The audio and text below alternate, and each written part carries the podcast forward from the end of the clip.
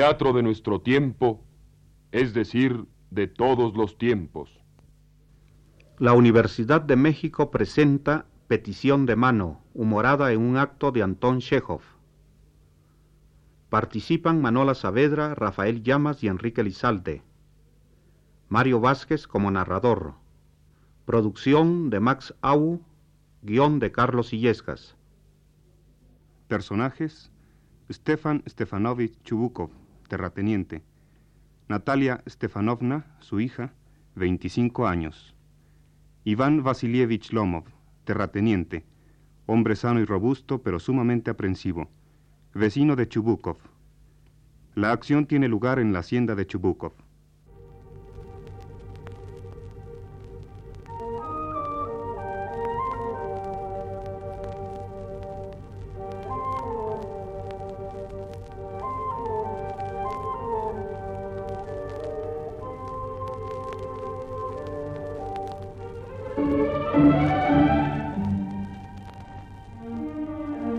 Sala en casa de los Chubukov.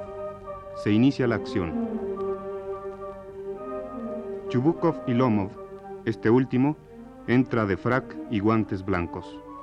Iván Vasilievich, ¿a quién veo? Pero qué alegría tan grande. Precisamente, oh, qué sorpresa. ¿Cómo está? Dígame. Eh, muy bien, muchas gracias. ¿Y usted qué tal se encuentra? Oh, gracias a sus oraciones, ángel mío, vamos tirando. Pero siéntese, siéntese, se lo ruego. No está bien eso de olvidarse así de los vecinos, ¿eh? Querido. ¿Y cómo viene tan de etiqueta? ¿Va usted a alguna parte? No.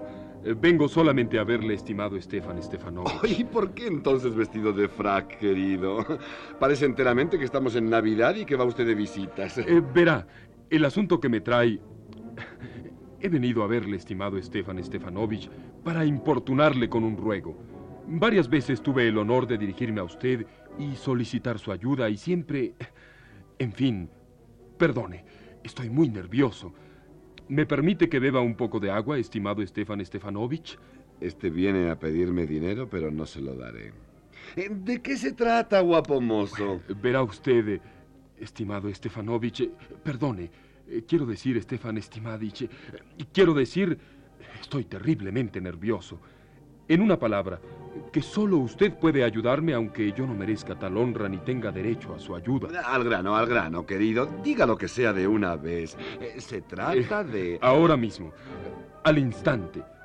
El asunto que me trae mm, es solicitar la mano de su hija Natalia Stefanovna. Iván Vasilievich, querido. A ver, repita eso otra vez. No sé si lo he oído bien. Eh, digo que tengo el honor de solicitar... Entrañable, amigo. Me siento tan contento. Precisamente.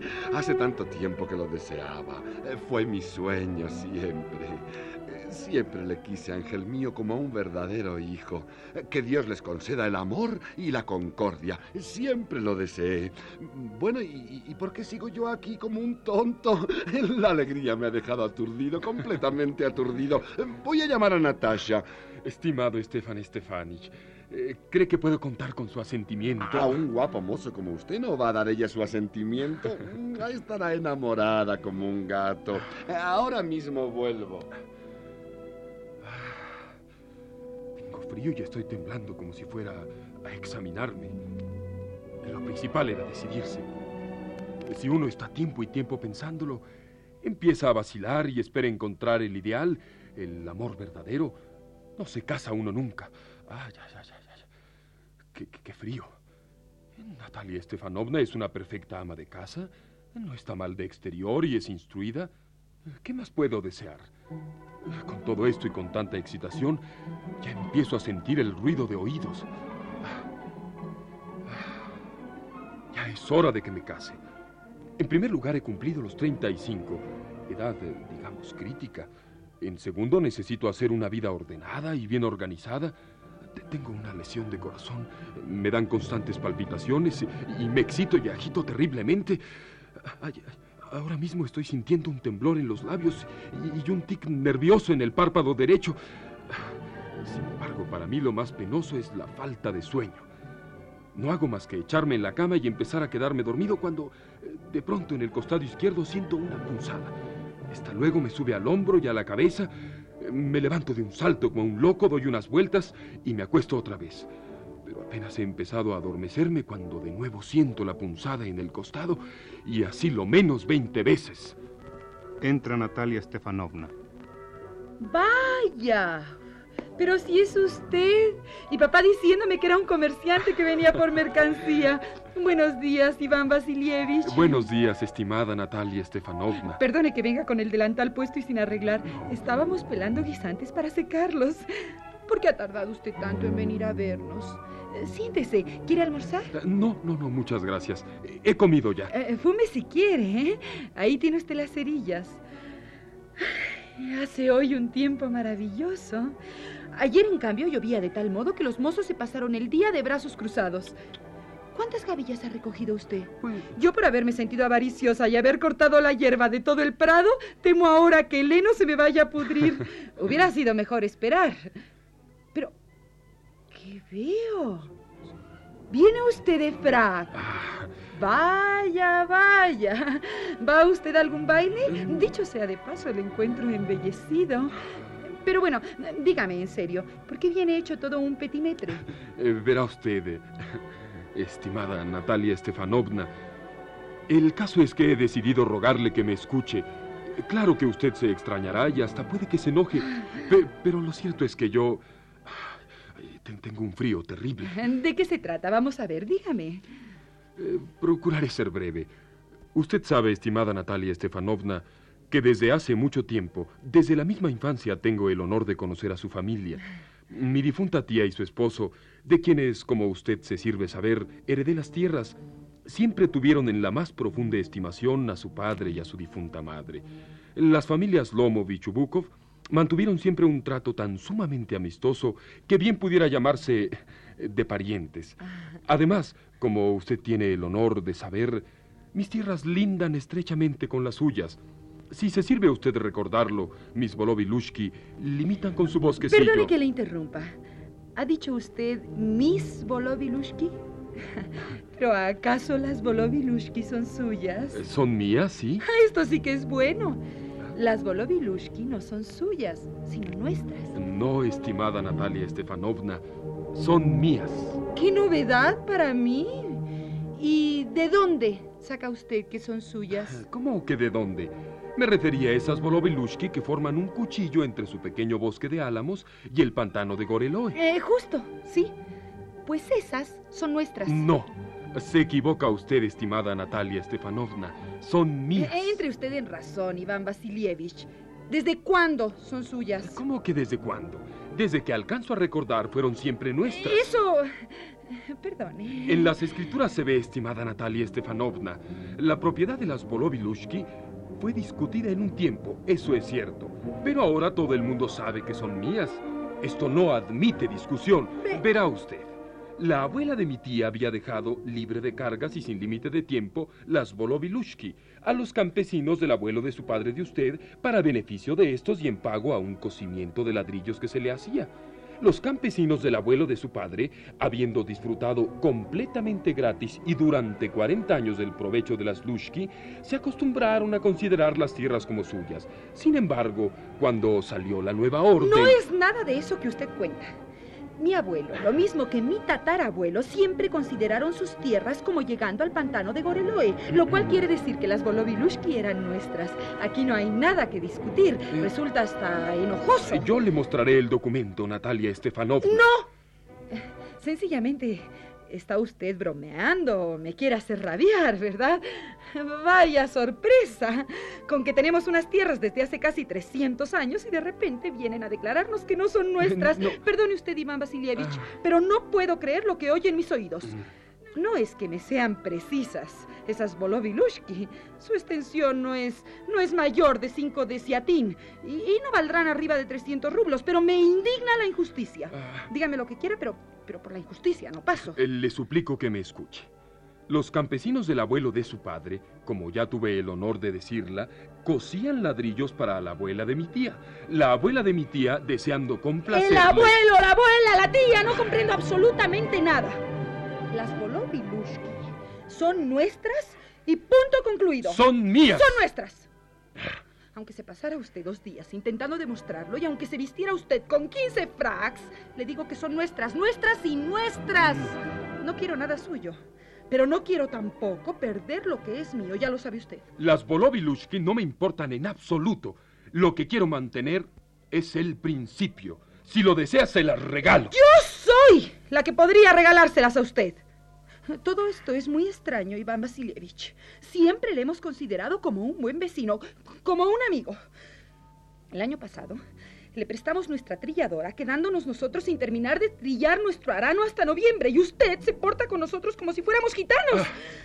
Me regala usted mi propia tierra, perdone, pero... Perdone, pero así no procede un buen vecino. A mis ojos esto podría resultar hasta, si quiere, insultante. Ah, entonces, según usted, yo soy un usurpador. Señora, jamás me he adueñado de tierras que no me pertenecieran y no tolero a nadie que me culpe de ello.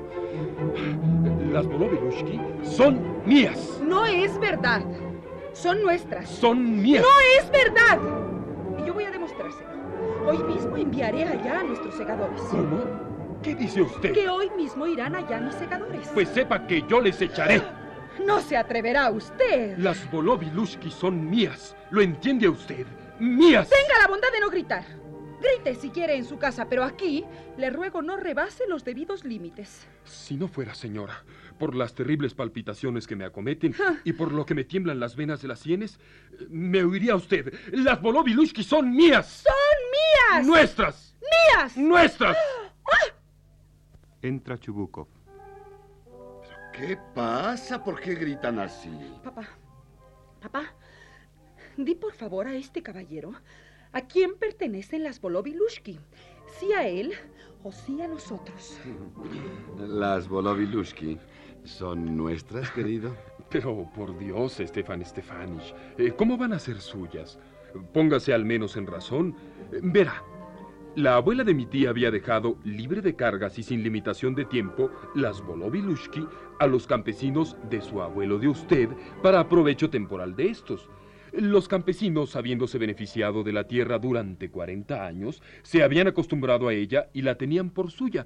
Pero eh, cuando salió la nueva orden... Permítame, querido. Olvida usted que si los campesinos no pagaban a su abuela, era precisamente porque se trataba de tierras en litigio. Mm. Ahora, en cambio, no hay perro que no sepa precisamente que son nuestras. Eh, Seguramente no ha visto usted el plano. Puedo demostrarle que son mías. ¿Demostrarlo, guapo mozo? No, no podrá usted. Pues sí, lo demostraré. Querido mío, ¿por qué gritar? A gritos es imposible demostrar nada. Yo no quiero lo que sea suyo, pero tampoco tengo la intención de perder nada que sea mío. ¿Por qué iba a perderlo? Mm. Si la cosa hubiera llegado al punto de que se pretenda discutirme la propiedad de las Bolovilushki, antes preferiría regalárselas a los Mushiks que a usted. No entiendo. ¿Con qué derecho va usted a regalarme una propiedad que no es suya? Permítame, permítame, eso del derecho ya es cuenta mía. Además, joven, no estoy acostumbrado a que me hablen en ese tono. Ah. Le doblo la edad, joven, y le ruego que se dirija a mí sin excitaciones, ¿comprende? No. Sencillamente me toma usted por tonto y se ríe de mí. No solo dice que mis tierras son suyas, sino que encima pretende que conserve la sangre fría y le hable comedidamente.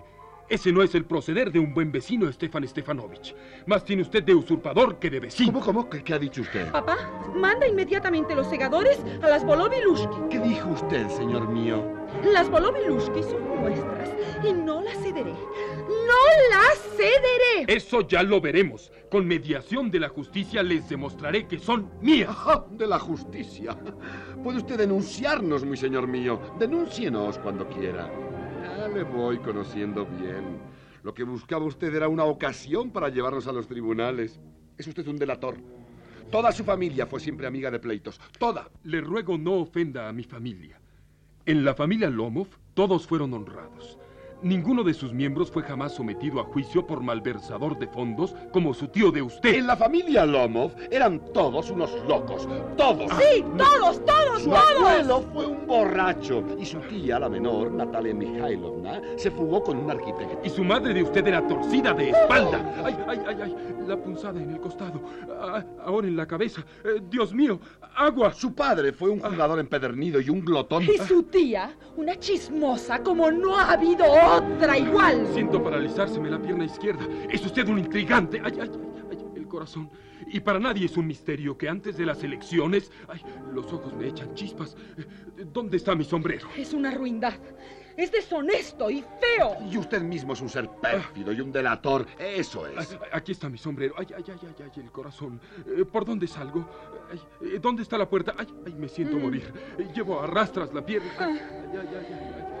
No se le ocurra volver a poner los pies en mi casa. Presente si quiere la denuncia. Ya veremos lo que pasa. Lomov sale tambaleándose. Que se vaya al diablo. Habráse visto canalla semejante. Después de esto, ¿qué fe va uno a tener en los buenos vecinos? Ah, Es un gran uja, un espantapájaros. Vaya con el adefesio. Se apropia de las tierras ajenas y encima se permite insultar. ¿Y que ese mico se atreva a pedir manos? ¿Eh? ¿A, a pedir manos? Claro. Venía a pedir la tuya. ¿Cómo? ¿A, a pedir mi mano? Ajá. ¿Por qué no me lo dijiste antes? Por eso esa seta, esa salchicha, se ha vestido de frac. ¡Ay, a pedir mi mano! ¡Ay! ¡Que vuelva! ¡Que vuelva! ¿Para qué va a volver? ¡Pronto! ¡Pronto! ¡Ay, me desmayo! ¡Que vuelva! ¿Qué te pasa? ¿Qué es lo que quieres ahora? Ay, Dios mío, qué desgraciado soy. Me pegaré un tiro, me ahorcaré. ¡Ay, ay, ay! ay, ay, me, me muero! ¡Me muero! ¡Que vuelva! Ya voy, oh, ya voy. oh, Déjate ya de llorar. Chubukov sale.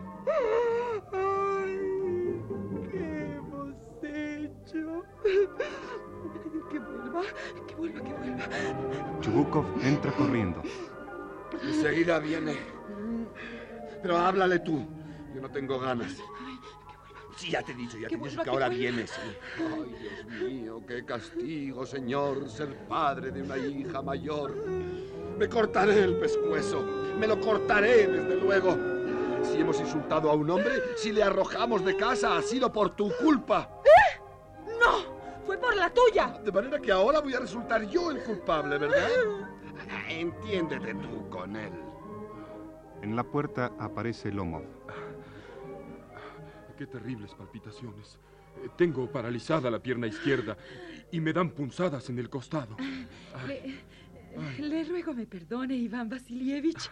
Eh, Nos hemos acalorado, pero ahora recuerdo perfectamente que las Volovilushki son, en efecto, suyas. qué terribles palpitaciones. Las Lushki son mías. Ay, ay, ay. Ahora tengo el tic en los dos ojos. Eh, con que ya lo sabe, ¿eh? las Volovilushki son suyas. Eh, eh, eh, siéntese. Eh, No teníamos razón. Eh, yo era solo por cuestión de principios. Sí. La tierra en sí me es indiferente. Eh, Lo precioso para mí es mantener el principio. Eh, ju- justamente, eh, el principio. Pero eh, vamos a cambiar de conversación. ¿eh? Tanto más cuanto que tengo las pruebas. La abuela de mi tía dejó a los campesinos del abuelo de su padre. Bueno, bueno, de- de- dejémoslo ya. ¿eh? Ay, no sé cómo empezar. ¿Piensa empezar a casar pronto? La casa de la codorniz, estimada Natalia Estefanovna, pienso empezarla después de la siega. Mm, Ah, no sé si lo sabe usted, pero figúrese la desgracia que me ocurre. Mi perro Ugaday, al que se sirve usted conocer, cojea. Qué lástima. ¿Y por qué? No lo sé, quizás se ha torcido una pata o le ha mordido algún otro perro. Ah, era el mejor que tenía. Y eso sin contar el dinero que vale. Pagué por el Amirnov 125 rublos. Pues lo pagó usted demasiado caro, Iván Vasilievich. A mí, en cambio, me parece muy barato. Es un perro magnífico. No, eh, papá dio 85 rublos por su Otkatay y Otkatay es mucho mejor que Ugaday. Que Otkatay es mejor que Ugaday. ¡Qué disparate! Otkatay mejor que Ugaday. Claro que mejor. Otkatay es todavía joven, esa es la verdad. Aún no es un verdadero perro, pero, pero ni Bolshanetsky le tiene mejor. Perdone, Natalia Stefanovna, pero olvida usted que es hundido de hocico y el perro hundido de hocico es siempre peor. ¿Hundido de hocico? Esta es la primera vez que oigo semejante cosa. Le afirmo que tiene la mandíbula inferior más corta que la superior. ¿Se la ha medido usted? Se la he medido, sí. Para aventar la casa es bueno, pero para otra cosa dudo que pueda ser. En primer lugar, nuestro Otkatay es de muy buena casta. Es hijo de Sapriagay y de Stameshka, mientras que el de usted. Vaya usted a averiguar de qué casta es. Ah. Además, es más viejo y más feo que un percherón. ¿Que es viejo? Podrá serlo, en efecto, pero yo no cambiaría cinco Otkatay de los suyos por uno solo como él. ¡Qué ocurrencias! Ugaday es un perro y Otkatay... Solo discutirlo da risa. Iguales a su Otkatay podría uno encontrarlos a montones. 25 rublos resultaría un precio alto. Parece enteramente que lleva hoy dentro el demonio de la contradicción, Iván Vasilievich. Tan pronto se le ocurre inventar que las Volovilushki son suyas como que Ugaday es mejor que Otkatay. Eh, me disgusta que una persona diga lo contrario de lo que piensa y usted sabe perfectamente que Otkatay es cien veces mejor que el tonto de su Ugaday. ¿Por qué entonces decir otra cosa? Veo, Natalia Stefanovna, que me tiene usted por ciego o por necio. Su Otkatay es hundido de hocico. No es verdad. Es hundido de hocico. ¡Mentira! ¿Por qué grita usted, señora? ¿Y usted? ¿Por qué dice esas tonterías? Es indignante. Justo cuando le ha llegado el momento de tener que pegar un tiro a su Gaday, se propone usted compararlo con mi Otkatay. Perdone, no puedo proseguir esta discusión. Me dan palpitaciones. Ella había reparado antes en que los cazadores que más discuten son los que menos entienden. Señora, le ruego que se calle. Mi corazón está a punto de estallar. ¡Cállese! No me callaré hasta que no reconozca que Otkatay es cien mil veces mejor que Ugaday. ¡Cien mil veces peor! ¡Muera, Otkatay! ¡Ay, mis sienes! ¡Mi ojo! ¡Mi hombro! El tonto Ay, de su. Ugaday, en cambio, no necesita morirse porque ya está medio muerto. ¡Calle! Mi corazón está a punto de estallar. ¡No callaré! Ay, ay, ay. Entra Chubukov. ¿Pero qué pasa? ¿Qué pasa? Papá, dilo sinceramente. ¿Qué perro es mejor? ¿Nuestro Otkatay o su Ugaday? Se lo suplico, Stefan Stefanovich. Ajá. Diga solamente esto. ¿Es su Otkatay hundido de hocico o no? ¿Lo es? ¿Sí o no? Y si lo fuera, ¿qué importancia tendría? A pesar de eso, no hay en toda la región un perro mejor que él. Conteste, sin embargo, con franqueza. ¿A qué es mejor mi Ugaday? No se altere, querido, no se altere. Veamos. El Ugaday de usted tiene excelentes condiciones.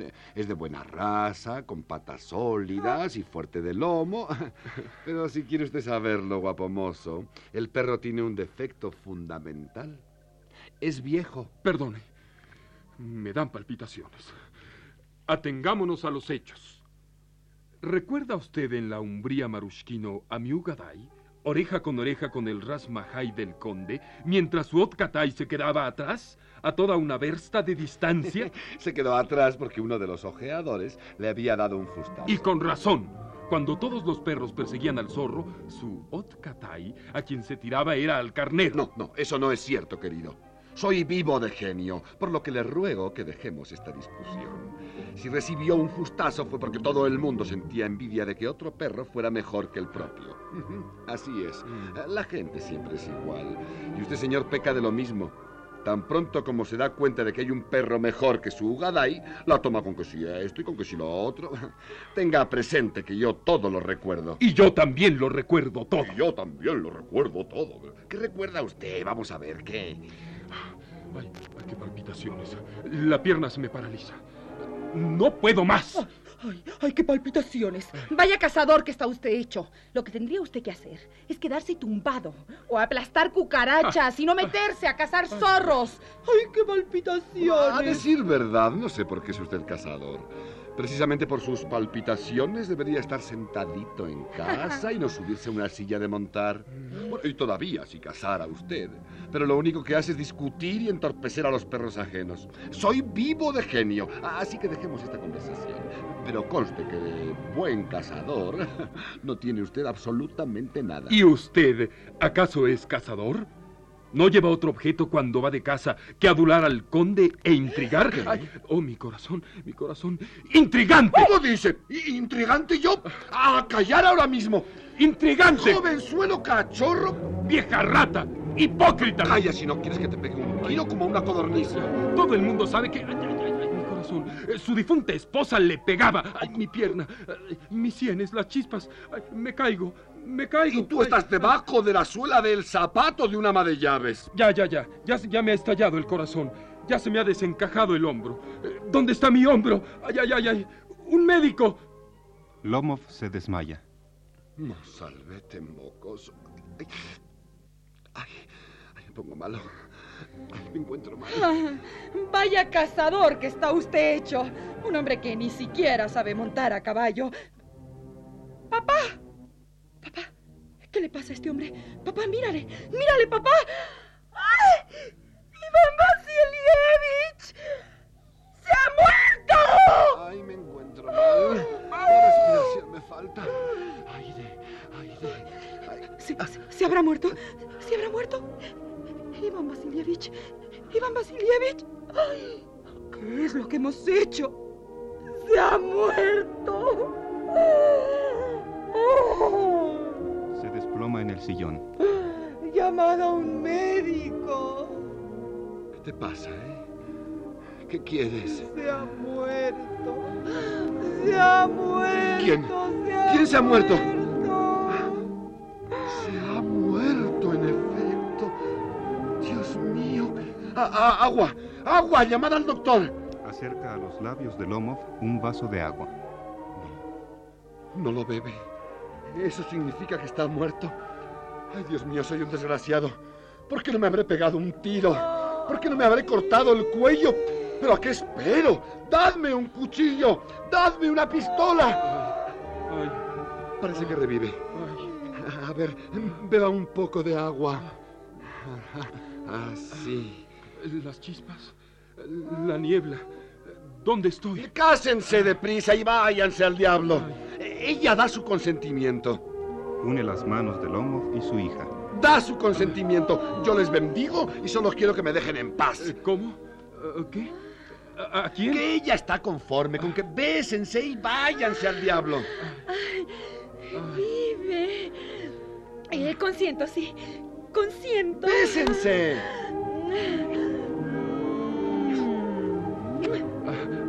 Eh, ¿Cómo? ¿A quién? Ay, encantado. Perdone, pero eh, ¿de qué se trata? Ah, ah, sí, sí. Ahora recuerdo el corazón, eh, las chispas. Eh, Qué feliz soy, Natalia Estefanovna. Tengo paralizada la pierna. Yo. Yo también me siento muy feliz. Parece que me han quitado una montaña de los hombros. Uf. Sin embargo, tendrá usted que reconocer que Ugaday es peor que Otcatay. Es mejor. Eh, no, es peor. Ya ha Es dado mejor. comienzo la armonía conyugal. Es peor. Así que traigan Así que sépalo champán. usted bien, porque es mucho peor. Es mejor. ¡Es peor! ¡Es peor! Mejor. ¡Es peor! Mejor.